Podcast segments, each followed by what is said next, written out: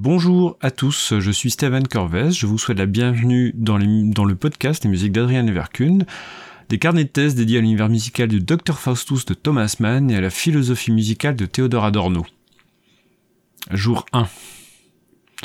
J'ai fait le choix, euh, et je vous en ai parlé hier, enfin dans le dernier podcast, de ne pas mettre les notes de bas de page dans le premier jet de la rédaction de cette thèse, qui n'avait de toute façon pas beaucoup avancé. Enfin, j'étais arrivé peut-être au premier tiers de la première partie, donc euh, j'avais encore largement de quoi écrire. Euh, c'était une mauvaise idée puisque le but c'était de, vraiment d'écrire ce premier jet sans me laisser interrompre par la recherche des références. Et puis en fait euh, bah, c'est quand même quelque chose à faire. Et, ça ne m'a pas permis malheureusement de, montrer le travail déjà réalisé à mon directeur de thèse, donc ce qui fait que ça, ça a encore plus stagné. Bon voilà, j'ai fait ce choix-là, ça n'a pas fonctionné. Et bon, c'est pas très grave parce que ça me donne un, prétexte, comme j'ai dû le dire euh, la dernière fois, il me semble, ça me donne un prétexte pour me replonger dessus progressivement et me remettre dedans. Parce que là, du coup, je suis forcé de reprendre et de relire ce qui a déjà été écrit, donc c'est une bonne chose, euh, parce que c'est très difficile de se remettre dans une thèse. Alors, là, j'ai un petit peu avancé aujourd'hui.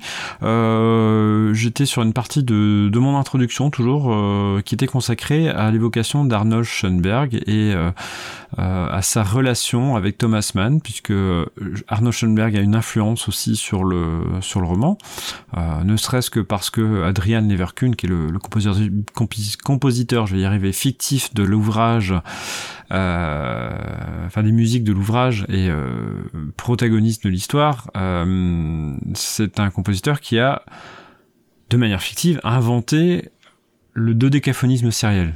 Mais on sait que la paternité, officiellement en tout cas, elle est euh, attribuée à Arnold Schoenberg, et ne serait-ce que pour ça, euh, Arnold Schoenberg a sa a, laissé son empreinte sur l'œuvre. Et d'ailleurs, euh, suite à une petite discussion houleuse entre les deux hommes, entre Arnold Schoenberg et Thomas Mann. Euh, Thomas Mann a, fait le choix d'ajouter une note en toute fin de roman, remerciant Arnold Schoenberg pour sa contribution et surtout pour le pour, pour bien indiquer que que ce qui était présenté dans le roman c'était fictif et euh, que le, le vrai euh, père de, du dodécaphonisme sériel était euh, était bien Arnold Schoenberg. Donc je l'évoque rapidement parce que c'est absolument pas le sujet de la thèse, que le, sujet de la thèse, enfin la thèse, thèse porte surtout sur euh, l'impact de la philosophie musicale de Théodore Adorno euh, dans l'ouvrage, et surtout sur, euh, sur la manière dont on peut la percevoir dans, dans, dans l'ouvrage, dans le roman.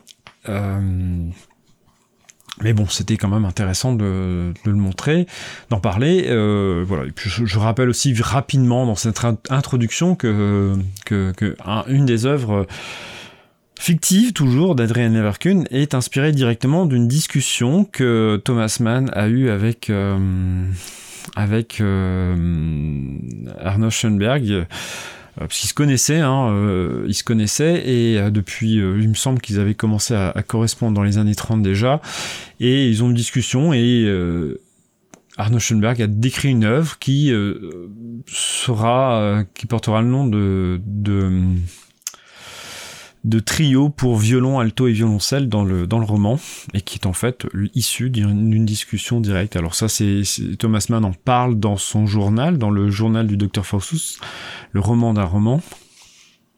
C'est un ouvrage qui parle de la création et de la genèse du Dr Faustus et qui est, sorti évidemment après, après la sortie, après le roman, quelques années, je sais plus quelle année exactement, mais euh, c'est assez, c'est venu assez vite, il me semble. Bon, j'ai plus la date. Et euh, il en parle, et puis il y a, a d'autres d'autres personnes qui ont fait quelques recherches avant, donc j'ai pu en, en, parler assez facilement. Bon, enfin, voilà. J'ai quelques lignes hein, dans, dans la thèse, mais, euh, mais je trouve ça marrant toujours de le rappeler parce que c'est voilà, c'est une anecdote. Enfin, la relation entre Thomas Mann et, et, Arnold Schoenberg est assez assez épique. Il faut lire la correspondance entre les deux parce qu'on voit euh, Thomas Mann qui, bon, en fait, Arnold Schoenberg était pas très content parce que euh, il avait vraiment peur que qu'on retienne plus euh, le nom d'Adrien Leverkusen que le sien dans l'histoire et que ça soit et que, que finalement son importance soit soit minimisée. Alors ça ça, ça le terrorisait. Alors il il a pas mal harcelé Arnold Schoenberg et Alors, Thomas Mann, pardon, et jusqu'à ce que Thomas Mann décide de lui mettre d'abord une, une, une, dédicace en fin d'ouvrage, en précisant bien que c'était pas Adrien Leverkusen, le, créateur de, de décaphonisme sériel. Ça n'a pas suffi. C'est rigolo de voir que dès que Thomas Mann essaye d'apaiser les choses, Schoenberg euh, rajoute une couche et relance la relance la, petite bataille. Il était réputé, je sais pas si c'est vrai, parce que quand on, quant au caractère ou au trait de personnalité de quelqu'un, c'est très difficile avec le recul de savoir si c'était juste ou pas, mais enfin, a priori, euh, il était réputé pour être assez paranoïaque, ce qui n'est pas, déconnant euh, par rapport à, à, ce que je pu en voir, enfin en lire en tout cas. Maintenant, peut-être que dans la réalité, c'était quelqu'un qui s'en fichait réellement, que tout ça c'était, euh, c'était pour faire chier le monde, et que des fois c'est marrant de faire chier le monde. J'en sais rien du tout. voilà. Jour 2. Alors ce jour 2, il n'intervient pas, il n'arrive absolument pas après le jour 1 il y a eu quelques jours dus à certains euh, imprévus qui m'ont empêché de, poursuivre normalement. Alors par contre, j'ai quand même, je n'ai pas enregistré de podcast systématiquement, mais j'ai quand même eu des petits moments où j'ai avancé sans enregistrer. C'était pas du tout l'objectif, mais j'ai pris du temps comme j'ai pu là où j'en ai trouvé. Mais j'ai réussi. Bon, pas suffisamment évidemment parce que il y a un travail colossal qui m'attend, mais euh, mais au moins j'ai avancé et, il faut voir, euh, il vaut mieux voir les choses comme ça.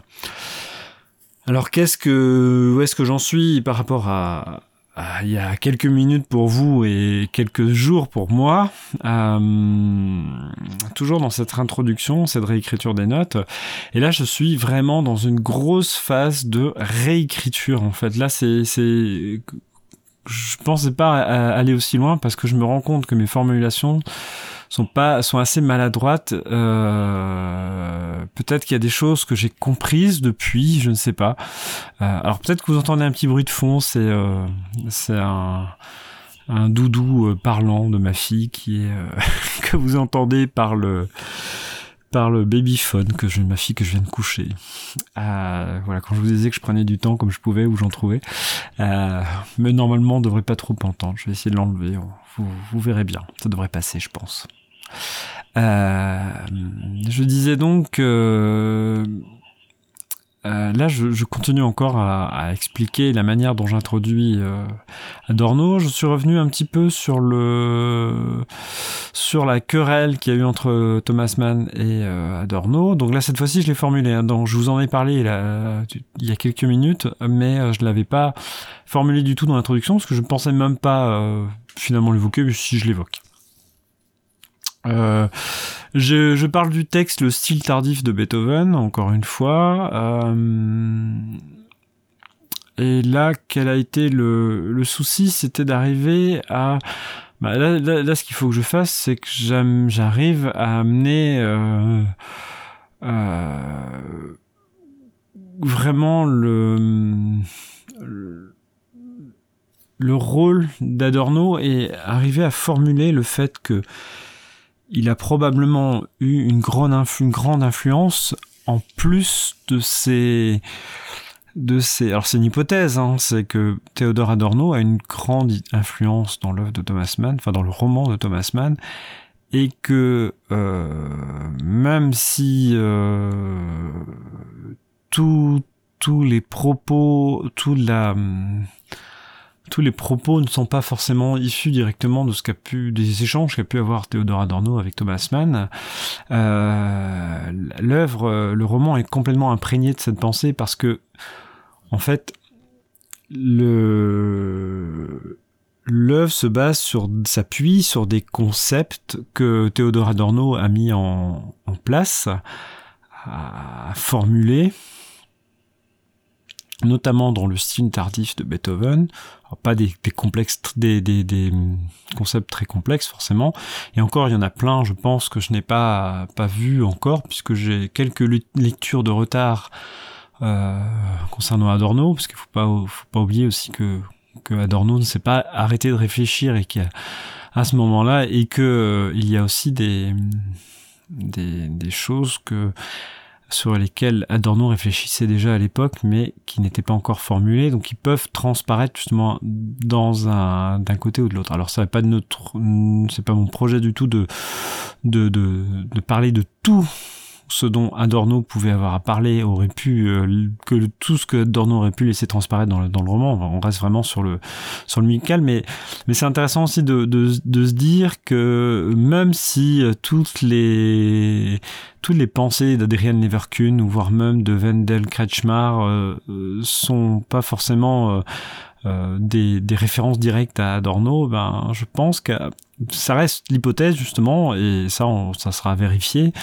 Mais je pense qu'une euh, qu'une grande partie de tout ça, de cette pensée, euh, a forcément une influence sur une, partie du roman, sur une vision, sur une vision de la musique qui peut émerger du roman. Donc, euh, donc l'idée, c'est que là, maintenant, mon introduction doit amener à ça, à peu près, ce sera sûrement pas cette formulation, mais bon, ne, ne serait-ce que le fait de le formuler là devant vous, ça, ça amène déjà à se dire que on va peut-être approcher quelque chose de dans ce style. Euh, voilà, comme je dis à un moment donné que je n'ai pas encore retraité, il va falloir faire une relecture du roman, enfin une lecture du roman en termes de pensée adornienne. Ça va vraiment être ça l'enjeu de la suite. Donc là, je, vais essayer après de, passer rapidement, moi, sur euh, le reste de l'introduction. Là, j'étais sur la partie peut-être un petit peu plus, plus délicate parce qu'il y a pas mal de références, mais de ce que je vois, de ce que je constate, c'est que, euh, on va dire, les, la, première partie de l'introduction comprenait beaucoup de notes et après ça diminue. Euh, ou pas d'ailleurs. Je suis en train de jeter un coup d'œil. Non, non, ça. Bon, de toute façon, euh, de toute façon, j'ai pas le choix. Après, certaines notes finissent par disparaître. Voilà, j'ai évoqué un petit peu la technique de collage et le fait que, que l'extrait du du euh, style tardif euh, qu'avait inséré Thomas Mann était un, était une partie insérée dans le roman de manière tout à fait naturelle. C'est ça qui est absolument génial. C'est-à-dire si vous n'avez pas lu Adorno, vous ne pouvez pas vous douter que euh, que le, texte est n'est pas de n'est pas de Thomas Mann tant il s'intègre au roman. C'est le principe. C'est quand le collage est bien fait dans le roman, ça, ça marche très bien et il n'y a pas de raison de faire autrement. Pourquoi euh, Voilà, c'est une technique d'écriture comme une autre et euh, le plagiat, c'est même pas du plagiat. Enfin, je ne considère pas que c'est du plagiat puisque c'est un, un texte qui est décontextualisé, c'est-à-dire qu'il il ne sert pas à Thomas Mann à parler de musique. Il sert à donner euh, je pense que c'est, c'est, c'est à la limite, on, on est presque dans, euh, je vais pas dire de l'ornementation, mais euh, finalement le, le, fond est pas si important que ça. Enfin, il l'est parce qu'il y a des des conséquences pour les personnages, mais en même temps, il aurait pu être dit différemment. Je, je sais pas trop comment vous, vous dire ça, mais. Euh, mais de toute façon, voilà, là, ce qui est, le, le, texte est complètement décontextualisé, il n'a plus le même sens, d'autant plus que, comme je vous ai dit euh, tout à l'heure, enfin dans la première partie de la, du podcast, euh, je crois, maintenant j'ai un doute ou c'est pas très grave, euh, comment? Le texte, enfin le, le, monologue de Wendell Krashmar, enfin la conférence, même pas un monologue, c'est une conférence qui parle, euh, qui, qui emploie le, le texte, euh, le style tardif de Beethoven, euh, d'Adorno, euh, sert à parler d'une œuvre en particulier qui est l'opus 111, puisque le, tout l'enjeu de, cette, de ce passage du livre est de de, de montrer, euh, de parler de la fin de la sonate et de, d'expliquer de, en quoi cette sonate opus 111 de Beethoven, cette sonate pour piano, est particulière, parce que c'est une, euh, j'y reviendrai sûrement dans une partie de podcast, mais enfin pas de celui-ci, mais d'un un autre épisode, mais euh, euh, c'est une sonate qui s'achève sur le deuxième mouvement, et euh, ce qui n'est pas, ce qui n'est pas normal, ce qui n'est pas habituel pour une sonate il y a vraiment un, un, une sorte de conclusion. Euh, enfin, on est plus que dans une conclusion. C'est, c'est, c'est un chant du cygne presque de la sonate, en tout cas telle qu'elle est interprétée par euh, par euh, Wendell Kretschmar euh, dans le roman. Voilà. Je pense que on a un podcast qui est suffisamment long pour aujourd'hui, puis je pense avoir fait à peu près le tour euh, de ce que j'avais à vous dire. Mais on va se retrouver très vite. Euh, je vais continuer. Je sais pas comment je vais faire, si je vais rester sur un principe quotidien, mais c'est pas très important. L'important c'est qu'on continue à avancer ensemble sur, ce, cette thèse, sur les conditions de la thèse, sur euh, comment ça se déroule, et puis sur le contenu, sur le fond. Là, on a essayé d'évoquer un petit peu les deux. Je pense même qu'on a parlé un petit peu plus de fond, du fond, ce qui est pas mal, ce qui est bien au final, puisque euh, ça permet de, de réfléchir un peu au sujet. Voilà. Euh, je vous remercie pour votre attention et je vous dis à très vite.